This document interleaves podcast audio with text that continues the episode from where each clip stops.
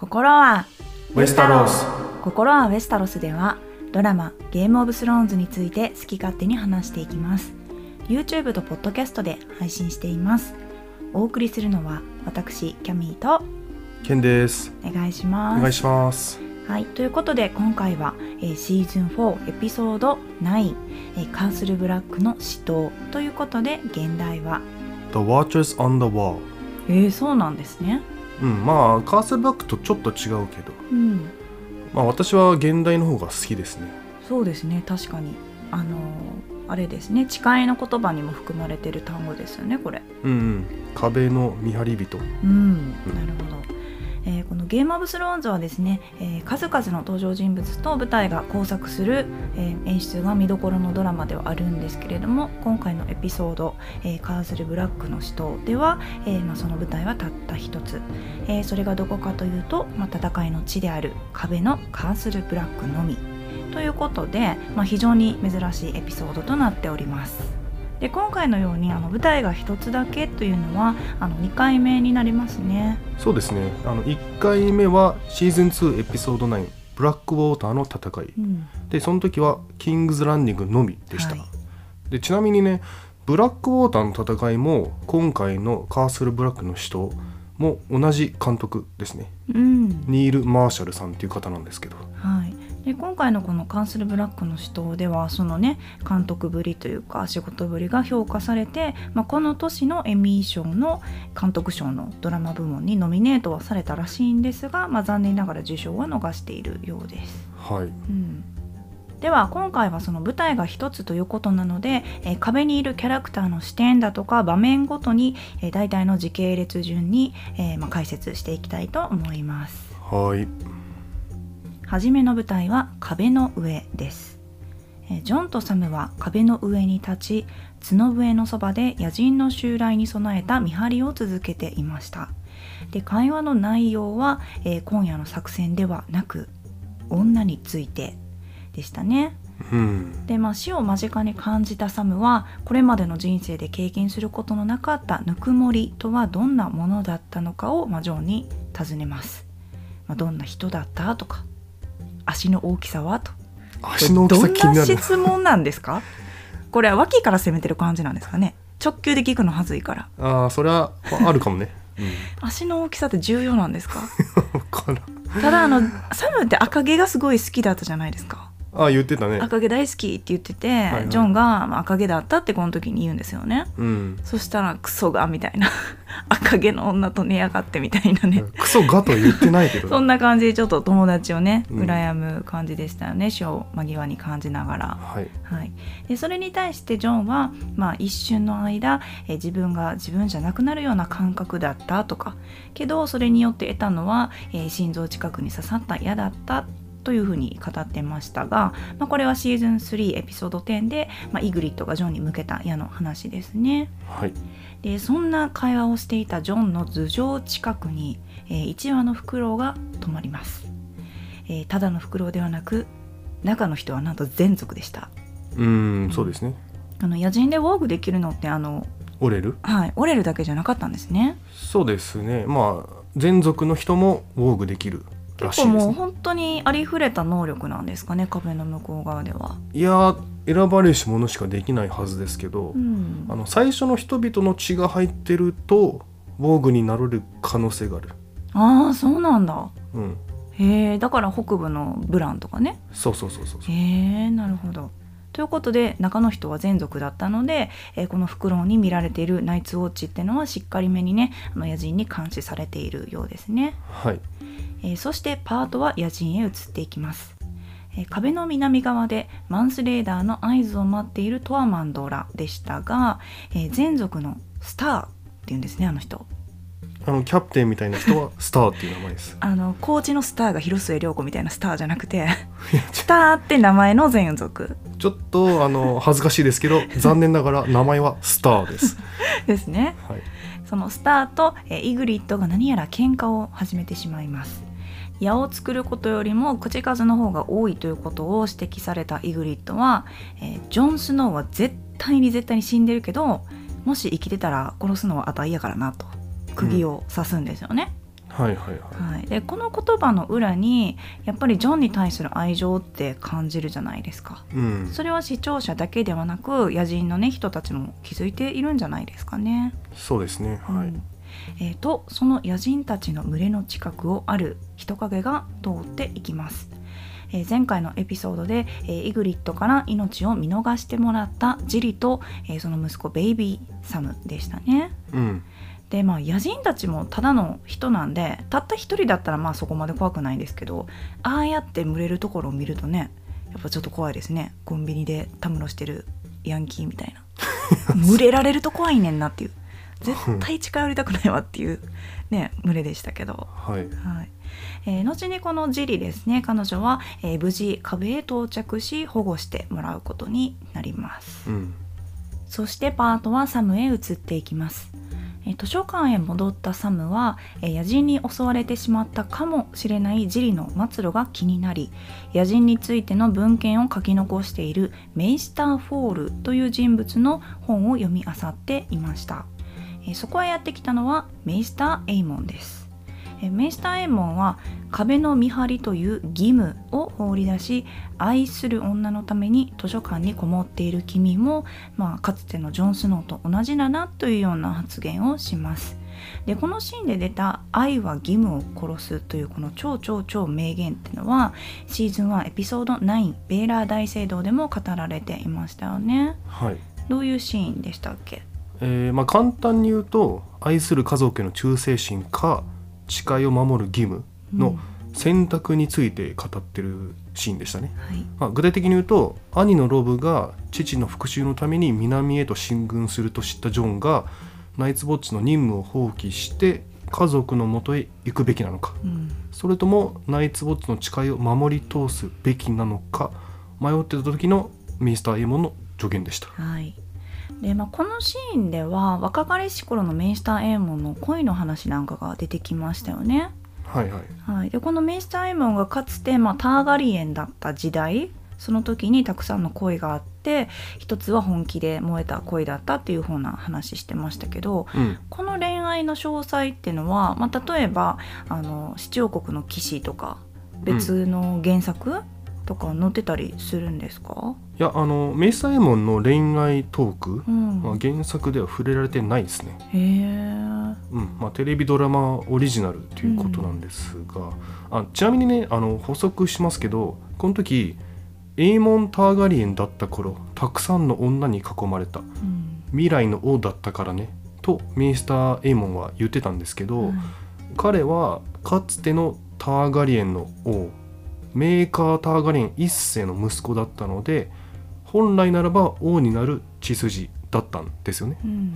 でもいろいろあって彼の弟であるエーゴン・ターガリエン5世がその地位を受け継ぎました。うん、そうでしたね。はい。はい、でここでその元ターガリエンであるメイスター・エーモンがあの火をねふっと消すようなシーンが私すごく印象的だったんですけどやっぱ、はいはい。ターガリエンといえば炎とねね関連付けて考えるとこがありますからね。うん。でこれをあの炎を消すというのがターガリエンであることを辞退したっていうことを表してるのかそれともターガリエンだからこそ盲目でも炎の位置は分かるっていうような演出なのか、まあ、別にどちらの意味もないかもしれないんですけど私はすごくあなんか光の方にね視線を向けて炎を消すっていうこのメイスター元エイモン・ターガリエンの行動がちょっと気になっちゃいましたあね。ーなるほどね。なんか火を消すうん。ターガリエンであることを辞退した。はい。なんかすごいいいなそれ、うん、いい演出ですね。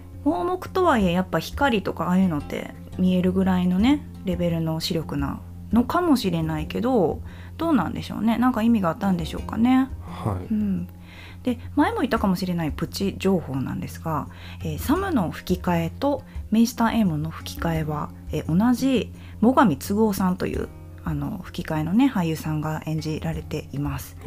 はい、なのでここのシーンでは、えー一人二役のシーンになっているということです。これ一緒に撮ってるんですかね？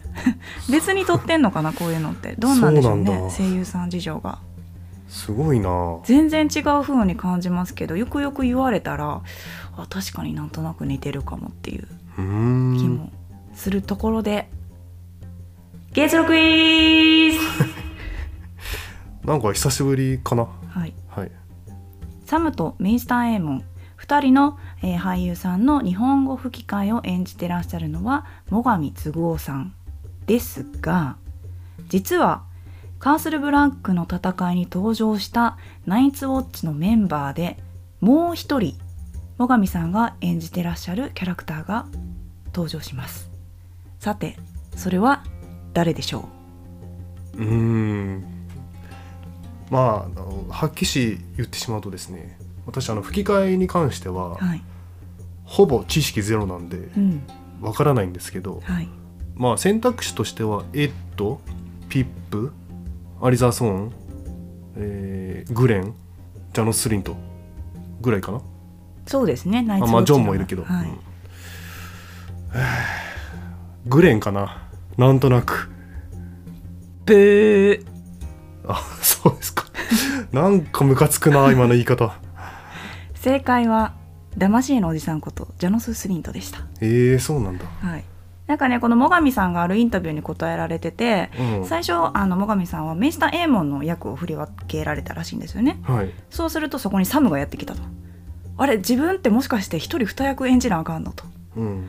そうするとなんとジャノス・スリントが壁に送られてきたと。やめてくれよってなったらしいです。あもともとやってたんだよね。そうシーズン。ももともとやってたんですけどその勢力が別で、はいはい。多分撮るタイミングとかもねどうなんかわかんないんですけどただこの3人がこう一緒の場所になるとご本人もきっとね混乱されたんでしょうね。そうね。また来んのかい壁にっていう。何でも壁に送ってくるやんって多分なったんだと思うんですよ。なるほどね。はい。という裏話がございました。こうこういうふうにさ1人2役とか3役ってややるの？海外ドラマとかって。いやでもこのドラマ特別やっぱ多いですね。ちなみにもう一人ナイツウォッチのメンバー演じられてます最上さん。4人もいるってこと？はい。誰？陽蓮隊長です。へえじゃあヨーレンがいたらやばかった。四つどもえみたいな。へえそうなんですか。はいあとはシリオ・フォレルとかね。結構ね最上さんいろんな勢力にね。えシリア・ホレルもやってんの？そうなんです。すごいな。であの吹き替えでよく見てらっしゃる方はこのクイズをねもちろん答えがすぐ分かった方もいらっしゃるかもしれないですしうん。ジャノス・スリントの声を思い浮かべれば確かにサムと似てるかもってなんとなくねあの思われた方もいらっしゃると思うんですけどこの最上さんは本当に多いですね。うん。まあいろいろ探してみるのも楽しいんじゃないですか？はい。はい、えーそして図書館を出たサムはですね門の向こう側にいるジリの存在に気づき、えー門番であるピップを怒鳴りつけて彼女を迎え入れます。でここで見せたサムの怒鳴り声ってのはいわゆる彼らしくないねすごい高圧的な声だったんですけど、うん。まあいい意味でらしくないというかうん。かァックって言ってましたよ言ってましたっけ？言ってました、えー、なんか戦士感が増した気がしますよね。死を目前にしてというか。はいはいはい、うん。えーそして、えーサムはジリに対して、まあ、これから君がいるところには僕も一緒にいることを約束するよと言いキスをしておりました。あらま。サム今回すごい成長してますよねなんか。そうね。サムが一番かっこよかったかなもしかしたら。ちょっと死亡フラグも立ってませんでした？サム自身？うんえー、そなんかその結末が分かってるからねこのエピソードの、うん。もう安心して見れますけど初見でサムは本当に死んでほしくないって思うキャラの一人じゃないですか。うん、でもねあのちょっと今回のエピソードはあんま関係ないかもしれないんですけど、うん。僕サムが登場した時、はい。まあ、シーズン1の冒頭から出てますけど、彼は多分最後の方まで生き残るんだろうなと思いながらずっと見てきました。なかなか死ななそう。うん、なんか視聴者目線であの語るキャラ的な感じでポジションをねそうそうそうそう。与えられてるっていう、ね、物語を語る視点。はいはい。個性のあるキャラクターがたくさんいるドラマの中でやっぱり普通の、えー視聴者により近いようなキャラクターを置くっていうのも結構大事みたいでうんうん。それを、まあ、サムに割り当てたっていうようなねあの発言もなんか D&D がなんかがしてたような気がしますね。はい、そしてついに野人の来訪を告げるホルンが鳴ります、うん。えー角笛が2度吹かれるとジョンは壁の上から北側の大火災を目にします、うん。えーちなみに1度目はレンジャーの帰還。2度は野人の攻撃。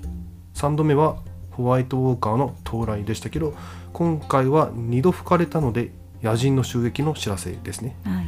であのシーズン3エピソード3処罰の道で野人たちのリーダーのマンスレーダーは北がこれまで見たことないほどでかい火を焚く。それが攻撃の合図だ。と発言していた通りとなりましたよね。なんかもう大きめの火っていうか火事レベルでしたよねあれ。うんうん。むしろあんな火が広がるまで気づかへんナイツウォッチのホルンの係の人大丈夫って感じでした。確かにね。まあ私もね中高とホルンやってましたけどあそうなんですか。あのちょっとねのんびりした人が多かったかなホルンは。はい、のんびりレベルじゃないよね、はい、うん、確かにホルン係は多分大丈夫じゃないでしょう、えーそしてそわそわし始めたナイツウォッチの様子を監視してたフクロウの中に入った全族は「It's time うん」と言ってトアマンドやイグリッドを含む壁の南側の野人たちに襲撃の開始を知らせます。あの全族もねさすがにあの白目なるんですよねこの防具してる時そうですね、ほんで普通の目なる時に結構シュパシュパシュパってしてて目が。うん。コンタクト裏側行った時の人の、ね、目してましたね。まあ、目が乾いていたんでしょうね。あやっぱ乾くんかなあれ。乾くでしょ。確かにずっと開いてますねそう言われてみれば。うんそうそうそう、わせてたんやあれ。うん、そうですね。あのちなみにねあのフクロウは CG ではなくて実際のフクロウを使って撮影してます、リアル猛禽類？うん本物です。袋カフェ行ったんかな？いやあのねフクロウカフェは行ったかどうか知らないですけどあの本物のフクロウを使ってるんでなかなか撮影が難しくて。本物の袋を取ってそれを置いたんじゃなくてあそこに袋を置いて撮影してるってこと、いやあそこにフクロウを置いて撮影をしてるんですけど、この位置っていうのに決まってるんですよ、はいはい。まあ当たり前ですけど。よね。あのカメラの動線とかがあうるんで、ん。であのそういうふうに調教はしてるんですけどへえなかなかそこに止まってくれなくて。そりゃそうや。そう。であのねちょっとしたシーンを撮るのに2時間ぐらいかかったらしいですよ。袋を待ちしてたんですね。いそうそうそう。や待たせたらいいんですよフクロウさんは。はい、はい。で一方壁の上では10万人の野人がやってくるという現実を見たアリザー・ソーンがこれまでジョン・スノーの忠告を相手にしなかったことトンネルを封鎖するべきだったと自分の非を認めていました、えーしかし相変わらず嫌味混じりで指導者という立場の苦労をぐちぐち話しているシーンは言い訳がましかったですよね。うん。あの大ウルフのゴーストをシチューにするぞ。うん。と言ったことでアンチアリザーソーンになったキャミーさん。はい。今回の彼はどう思いました？いやアリザーソーンね今回もすごい嫌なやつでしたよね、うーん。と、まあ、言いたいところなんですが、はいはいはい。あの正直あこの人やっぱ指揮官なんだと思わざるを得ないというかうん。あの指揮官としては申し分ない働きだったじゃないですか？そうですね。なんか認めちゃいました、はい。あやっぱアリサーソンってすごい人だったんだというか、うんあの部下に対してね特にジョン・スノーには嫌みったらしくってあの素直じゃないとこあるんですけどちゃんとやっぱ本番になればね戦になれば士気を上げれてましたしあのトアマンドとマンツーで戦ったりしてたじゃないですか。はいはい。しかもあのトアマンドがこっちに来たから戦ったんじゃなくて自らトアマンドの姿を捉えてああいつはちょっとやばそうと思って自分から向かっていくんですよトアマトアマンドに。うん。だからあすごいなって思っちゃいましたね、うんうん。あのあれは本物のナイツウォッチですわ。うん。あのね負傷した後もちゃんとねあの部下たち兄弟を鼓舞し続けてましたよね。はいはい。あのアリザー・ソーンって、まあ、嫌なやつなんですけど、うん。あの迷いを見せないじゃないですか、はい。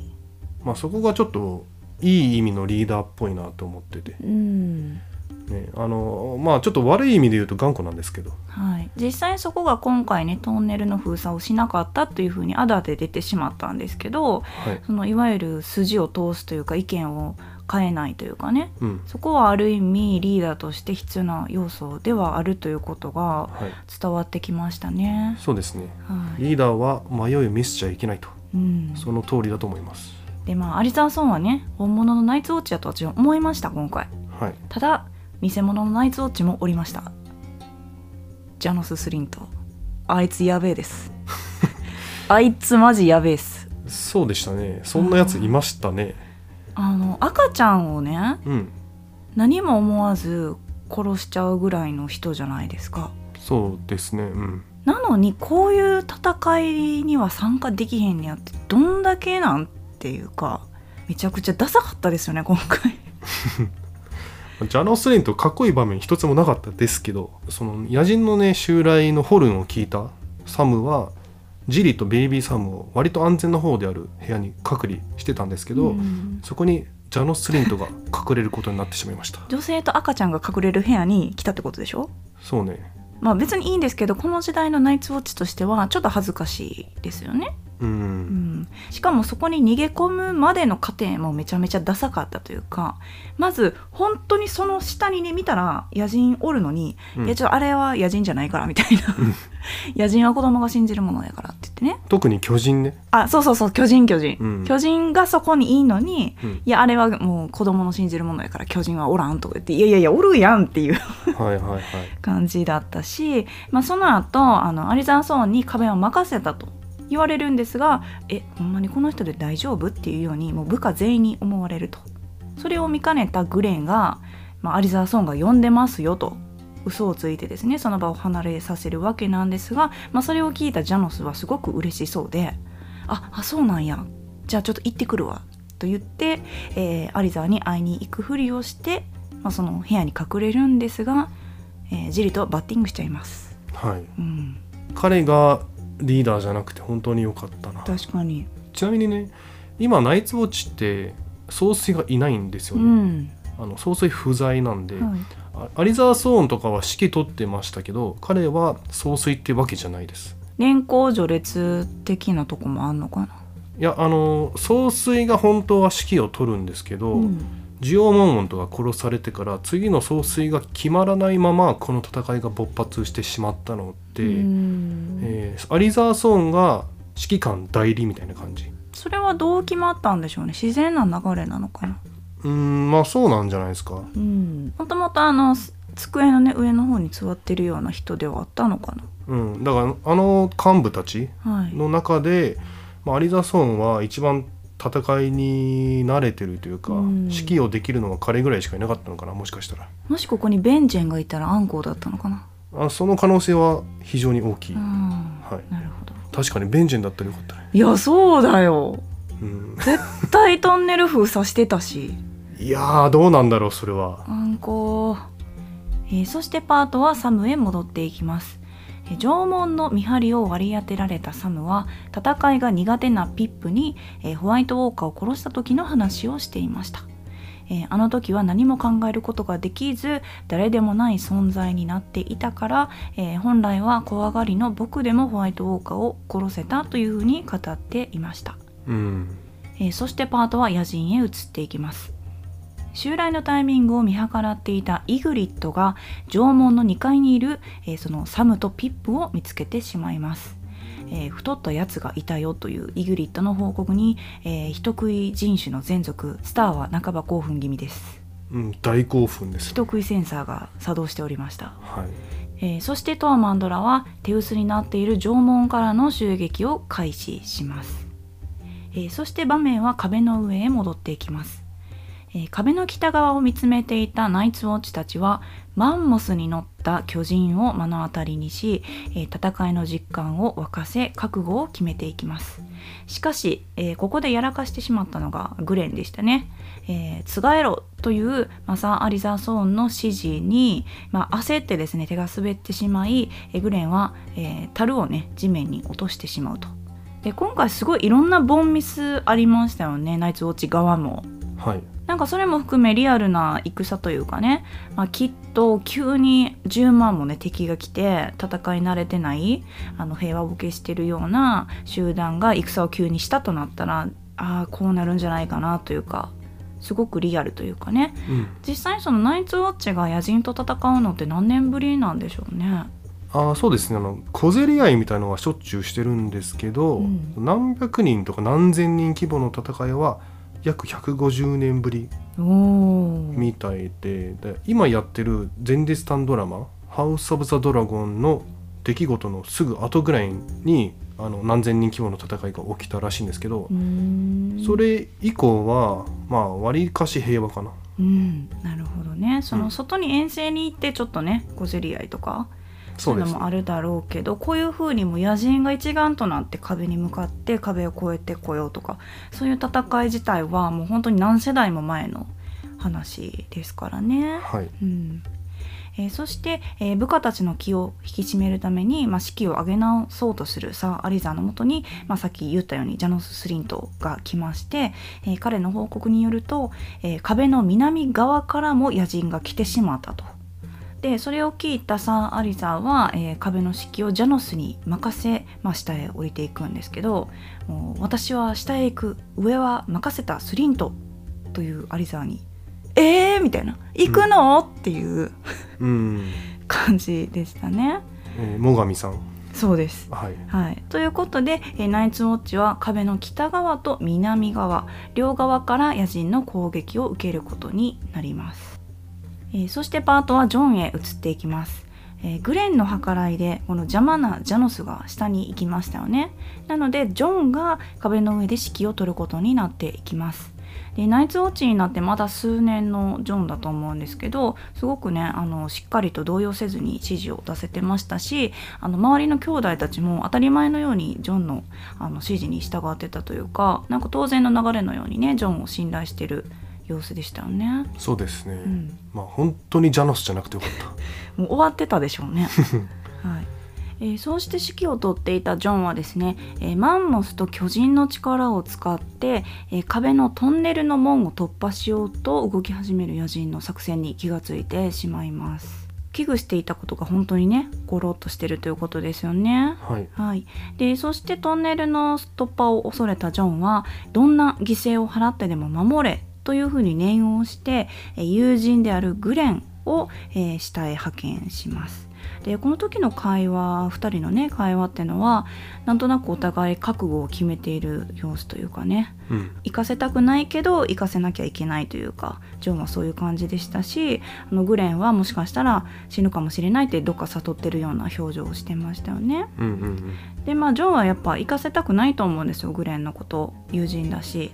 うんですね。うん、でもグレンってのはそのナイツウォッチに入った当初からのね友人で、まあ、これまでの壁の向こう側の遠征とか、まあ、活躍してましたしあのクラスターの砦の戦いも一番最初に立ち上がってくれた兄弟でしたよね。はい。はい、で選手としても友人としても、まあ、信頼できるこの彼、えーグレンこそがこのトンネルをね守るという任務には一番適任だとジョンは判断したんだと思います。うーんえーそしてジョンは壁の上側からも攻撃を仕掛けるんですけどあの火をつけたオイル入りの樽を、うんえー壁の上から落下させたりなんかして、まあ、一時的にこの野人たちの進撃を、えー防げたかと思ったのもつかの間、えー巨大なスコーピオンの矢を受けたですねあの巨人の死が引き金となってもう一人の巨人が全力であのトンネルをねこじ開けに来てしまうんですよね。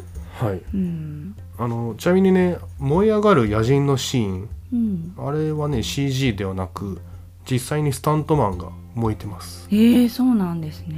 はい、次はグレンのパートに入ります、えーブラザーたちを引き連れトンネルへ到着したグレンはトンネルの門をくぐり抜けてきた巨人と対峙します、えーとっさにですね七神に祈りを捧げてしまうほど死を恐れてるブラザーたちを見たグレンはここには神はいない。いるのは俺たちだけだ。と言って死を恐れずナイツウォッチの誓いの言葉を唱えて仲間を鼓舞します。う、ん、あの自らの持ち場で生きそして死ぬっていうね。うん。あのその通りの行いをしたというか我は人々の領土を守りゆく盾なり命と名誉にかけナイツウォッチに尽くす。この夜と全ての夜のためにと。あの最終的にねあのグレンここで亡くなってしまうんですけど本当にこの何ですかね誓いの通りというかナイツウォッチの誓いを体現化したような立派な死に様というかねうんここほんと何度見ても鳥肌が立つんですけどうん。私ここトップ5のうちの一つです好きなシーン。ゲームオブンズシリーズ通して。はい、おーなるほどね。あの、うん。このエピソードでねたくさん名シーンがあるんですけど、はい、個人的にはここが一番良かったかも。なんかねシンプルに上がりますよね。震えるっていうか、うん。なんかねナイツウォッチの言葉自体もかっこいいんですけど、うん。そのね言い方もグレンもかっこよかったし、はい。カメラのカットとかもすごい良かったなとうん。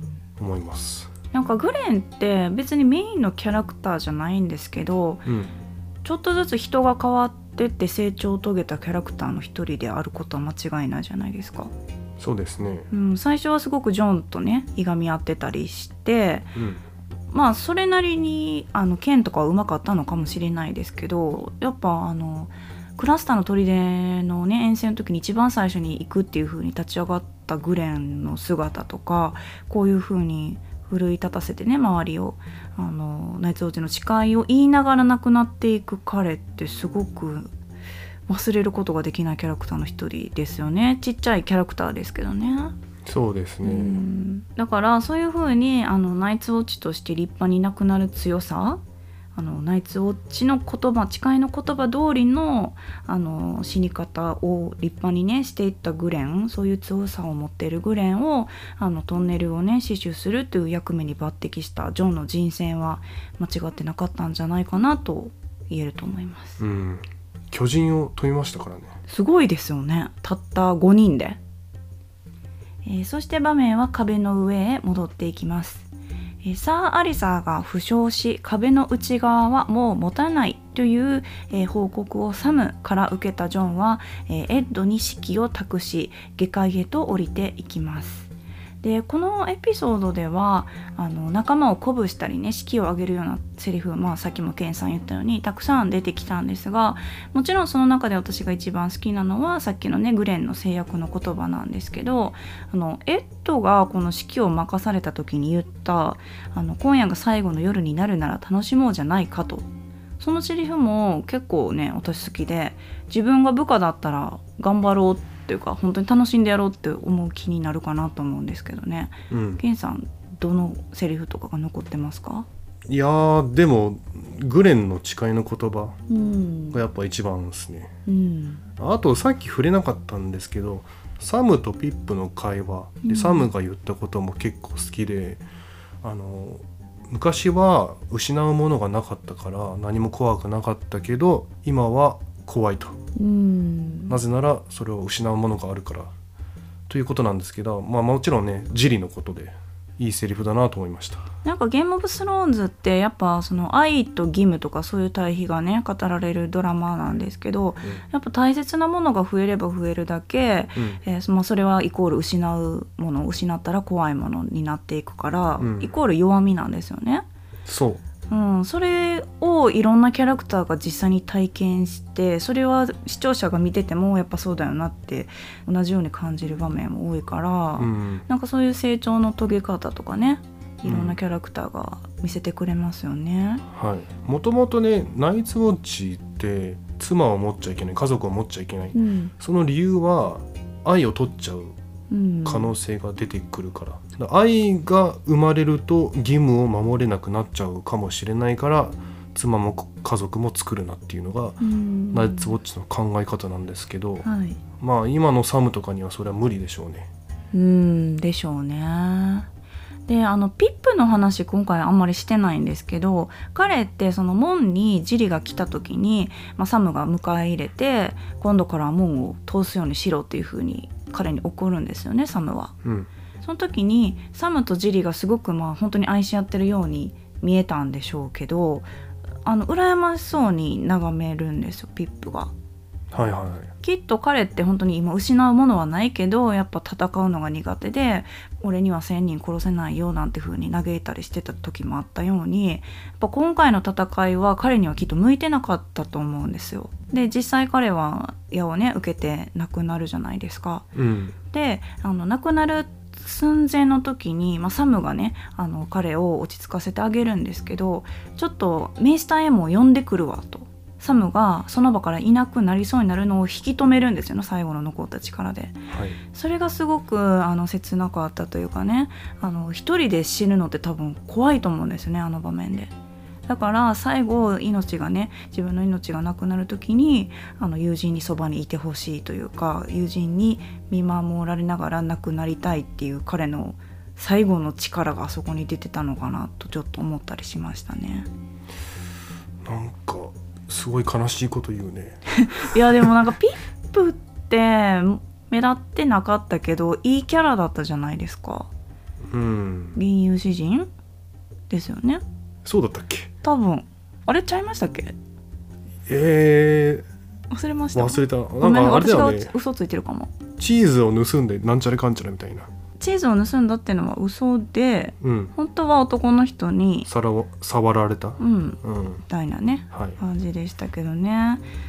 うんまあピップは残念ながらね亡くなってしまいましたね。はい。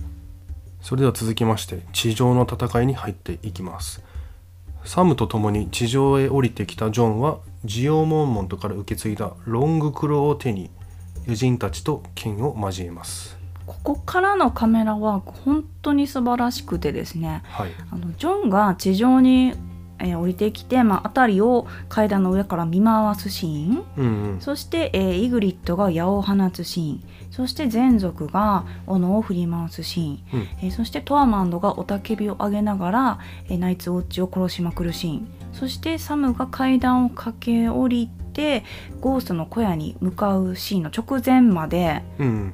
あれワンカットで撮られてますよね。そうですね。うん。うんまあ実際ね30秒ぐらいなんですけど、うん。あのワンカットだしカメラが360度回転するんですよ。うん。でその360度全部見せることによって戦いの規模が伝わってくるし、うん。あのセットの作り込みが本当に素晴らしいですよね。はい。あれは CG じゃ絶対再現できないような。いやー私本当あのカメラワークがワンカットって気づいた時にうんめちゃめちゃ鳥肌立ったしあのミュージカルを見てる気分になるというかね。全然規模ちゃいますけどあのユニバのウォーターワールドを思い出しましたね。ちょっと分かんないけど。全然ちゃいます。いやウォーターワールドは素晴らしいですよ。まあそのいいろんないろんなところでそう点々点とはいはい。戦が起こってて最後バーンってなるみたいな。うん。いやすごいよねあれ。やっぱ小屋全部作ったってことでしょあれ。あれ全部セットっすよあれねす作るのにね4週間ぐらい。い4週間でできんの？やえっ、とねかけてるんです。はい。であのこのね監督のニール・マーシュルさんって、うん。えっとさっき言ったようにブラックウォーターの戦いやってるんですけど、はい。ブラックウォーターの戦いはもともと違う監督が担当してたんですけど、うん。その監督さんのお父さんが病気かなんかになってしまい、えーその実家の方に故郷の方に帰んないといけなくなってしまったので監督不在になっちゃったんですよ。で急遽ニール・マーシェルが監督をすることになったんですけど、うん。その時7日ぐらいはい。1週間ぐらいしかなかったんですよ。えー。実際撮影するまで。だからもうドタバタで撮った。ん。ですが、今回は前もって準備ができてうん。であの30秒ぐらいのシーンはを作るために4週間ぐらいあ、まあ、設けられた30秒のために4週間かけるってねさすがゲームオブスローンズって感じですね。うん、あのセットの作り込みとか、うーん。えー人間の位置とか、はい。まあ、カメラの動線とかうんうん。たっぷり時間をかけてやったと。へー。でここでジョンと全族のあのスターさんがですねあの一戦交えて戦うっていう場面も出てくるんですけどはい、ジョンと全族って面識ありましたっけ？あいやないんじゃないですか、ないですよね、うん、ジョンが野人たちに潜ってた時は全族は周りにいなかったはずなんで、ですよね。はい、でもうほんとジョン負けるんちゃうかってとこまで来るんですけど、はい。まさかそこにねなんかトンカチ見つけて トンカチで、ね、殺すっていう新しいね感じでしたけど、あれ鍛冶職人のスペースだったんじゃないですか？あそうかもね。ね結構原作ってあの壁にいる鍛冶職人も出番があったりしますよね。特にこのカースルブラックの戦いの場面とか。あそうですね。うん。ちなみにねあの原作バージョンでグレンの役、まあはい、要はあの巨人を止める役うん。は鍛冶職人のドナルド・ノイっはいはい。ていう人がやってます。そうでしたね。はい、だからグレンは実際巨人を止めないです、うん。はい。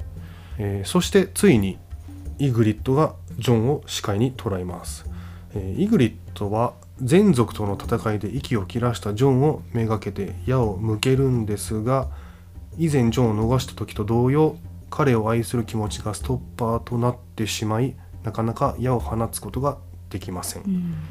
う、ん。で彼女が一瞬ためらってると背後から少年のオリーの矢が命中してしまいますオリーにとって野人は自分の親を殺した憎い集団。だから今その一人を殺しジョンの命を守ったことで誇らしげにうなずくんですけど、うん。愛するイグリットを失い悲しみに暮れるジョンとの感情のズレが生じてますよね。そうですね。はい、そしてジョンはイグリットの元に駆け寄り抱きしめると彼女は息を引き取るのでした。うんここねあのゲームオブスローンズでは珍しいスローモーションのシーンなんですよね。確かにそうかもしれないだ初じゃないかな。ああったかなスローモーション。まあでも、もあったとしても相当珍しい。そうですね、うん、なんかしかもジョンってイグリッドの存在気づいた時になんかホッとした感じでニコってするんですよねうんうんなんかそれが余計切ないっていうか多分もうイグリッドに殺されに来たというか殺されてはもう仕方ないかなぐらい思ってたと思っちゃったんですよ私ははい。でもやっぱイグリッドってああいう風にね野人であるけれども一人のね恋をする乙女であったとこもあってうん結局ね弓を放ってなかったんですけど、まあ、その隙にね亡くなっちゃったりして、うん、あと1秒なんかずれてたりとかちょっとタイミングがね違ってたら2人が会話を交わすシーンがもっとあったのかもしれないとかね。うん、最終的にそうね。のあのお風呂のことしか言ってなかったというかなんかもっと分かり合う瞬間があってもよかったのかなと。まあ、あのドラマ的にはあれがすごく好きなんですけど2人の恋愛を見るとあなんかもっと時間を与えてあげたかったなっていうふうに思っちゃいますね。うん。キャミーさんはイグリッド好き？えイグリッド嫌いです。なんで？嫌いなの？イグリッドいや嫌いな人いるんだ いやいるでしょ。いるか。いやジョンが好きだから たぶらかしやがってと思っちゃいますよ。あそうなんでも2人の恋愛か関係とかそういうのは見ててドラマチックで好きですけどうん。一、人の女子としてイグリッドはやっぱ敵ですから私は。あそうなんですか。でうん。私はイグリッド大好きで、はい。あのコンビがすごい好きなんうん。からオリーにやられたイグリッドを見て心臓が止まりそうになりました。いやオリーねあれもねすごいねうんってうなずくんよね。うんちゃうねんここはっていう。うんうん。まあでもまあまあまあそうそう。いろんなねドラマがあるっていうか。オリーにとってはうんなんよね。そうオリーにとってはよっしゃなんだよそう。やってやったぞってそこのね感情のズレがすごく切ないっていうかあのイグリッドって一つ前のエピソードでジリと赤ちゃんサムをね救うじゃないですか。はい。そして今回はピップを殺してしまうってそれがイグリッドだったんですよね。うん。でそしてあのピップを失ったことで、まあ、サムが応援をね要請しに行くんですけどその途中でサムが怯えきったこのオリーに対して武器を持って戦えというふうに、まあ、叱るんですよね。そうするとオリーが奮い立ってその結果、まあ、イグリッドを殺してしまうというような流れになってたんですけど、まあえー、と因果関係は多分ないんですがサムの愛するジリは生き残ってジョンの愛するイグリッドはサムがカツを入れて立ち上がったオリーによって殺されちゃうっていうこの虚しいルートがねああそうなっちゃうんだっていう感じでしたかね。うんなるほどでもサムがねここでオリーに武器持って戦えって言わなかったら多分イグリッドを殺すのってオリーじゃなかったと思うんですよね。うん。オリーってずっとあそこで怯えてたと思うんですよ。でも今思い起こせばそういえば村で一番弓矢得意って言っとったわみたいな。言ってましたね。そこがここに出ちゃったっていうね、うんうん。ほんまにうまいやんっていう。心臓ひ一月ぐらいでしたよねあれ。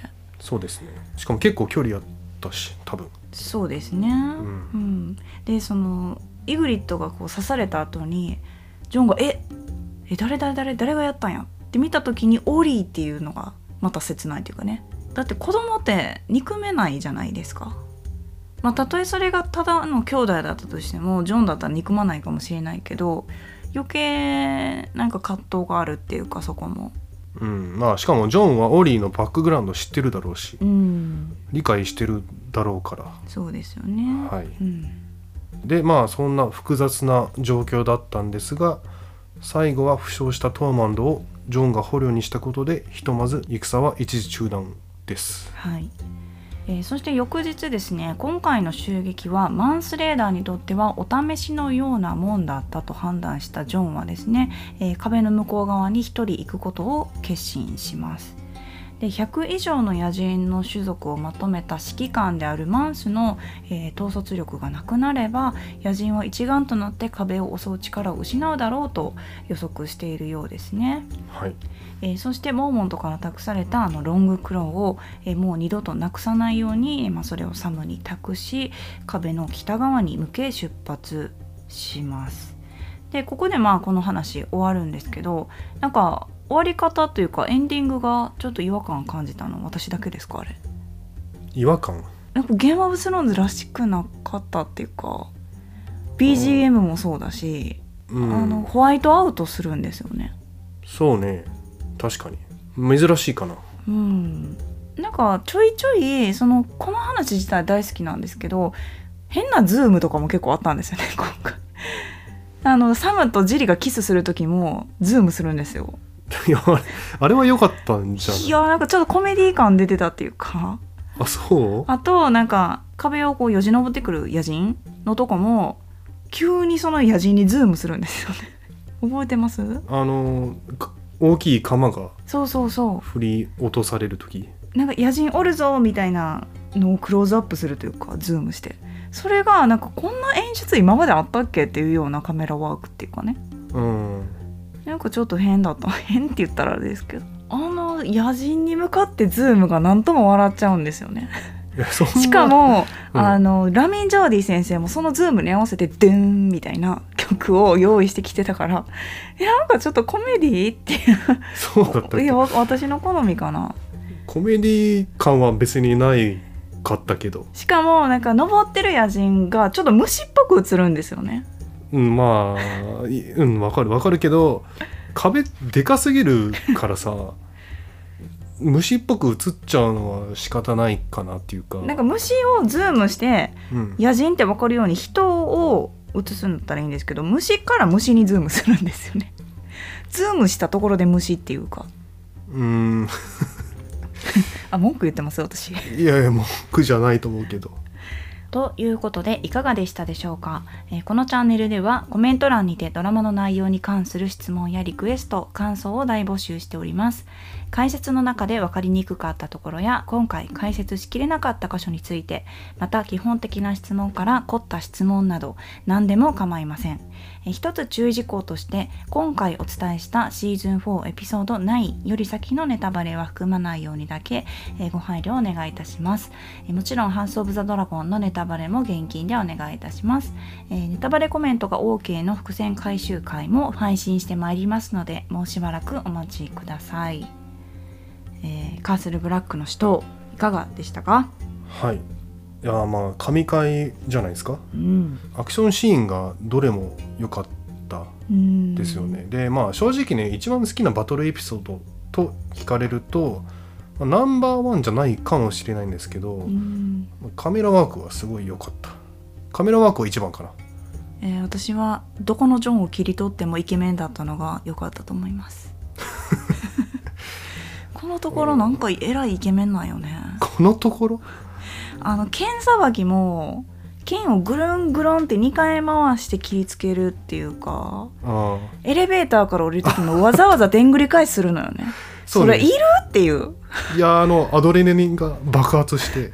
かっこええんよねあれ。あれで勢いづいたんじゃない、うん。っていうかさ言い忘れたんですけど、はい。ゴーストの活躍もあった。いやそう。なんで言わなかったんだろうね可愛かったゴースト。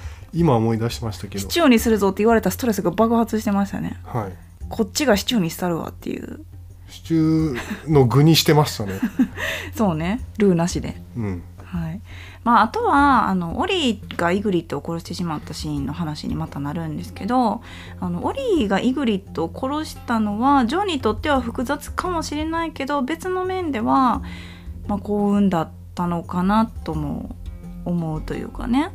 やっぱりまあそれがオリーとか誰かっていうのは別としてジョンの心ってナイツウォッチではあったけれどもやっぱり愛するイグリットを殺すことはきっとできなかっただろうからここであのジョンがねイグリットの思いに対して迷いができる前にあの亡くなったったのは、まあ、ある意味ジョンにとっては複雑であるけれども幸運だったようにも私はちょっと思うかな。うん。うんジョンとイグリッドが2人で幸せに過ごす。うん。そんな未来はきっとなかったでしょうから。はい。どっちかが死ぬ運命。うん。どっちかが殺される運命だったからまあ辛いですよね。うん、そうですね。あと今回あの急成長を見せましたサム、うん彼を目ざとい目線で捉える全族のシーンはちょっと笑っちゃいましたねあの太ったやつ来たーっていう。はあ言うて向こう行ってましたけどね。大興奮でしたか？ら、猛ダッシュかましてくるんですけどうん、なんとサムが全族を殺すっていう。確かに。すごいよねサム。サムホワイトウォーカーも殺して、うん。次は全族ですから。いややばいよ、ん。もうターリー家の血が出てますよ。うん。えターリー家ってだって弓じゃない？紋章。紋章は弓ですね。ですよね。まああれボウガンでしたけどね。はい。うんあとは何でしょうね、まあ、もちろん今回野人たちが主要キャラクターなんですが、えーそのリーダーのマンスレーダーが一切登場してこなかったので、まあ、次のエピソードで、えー出てくることを期待しましょうか。なかなかマンスって出てこないですよね。そこがリーダーっぽいっていう感じでもあるんですけど。まあ、ある意味遠い存在というかうん。なかなか表舞台に出てこないのがボスらしいですよね。まあさすがに次第10話でねラストなんではい。ここでジョンがマンスレーダーに会いに行くって言って、うん。マンスがいないってことはなかなかないでしょうからね、まあ、うん。次回はジョンとマンスが、えーどういうふうに対峙するのかと、そうですね、はい。あのね次回ね神回いや私もそう思う。神回オブ神回なんで、そうね、はい、シーズン4ってすごく一番人気があって、まあ、面白いシーズンなんですけどその中でもやっぱシーズン4エピソード10が、うん。あの次のシーズンに向けて駒が全部揃っていく感がねすごいありますのでね私も大好きなエピソードです。はい。はい。まあ、あとティリオンの運命も次回にははっきりするんじゃないですかというところで、えーエピソード10につなげていきたいと思います。それではまた次回。バラーモリクリス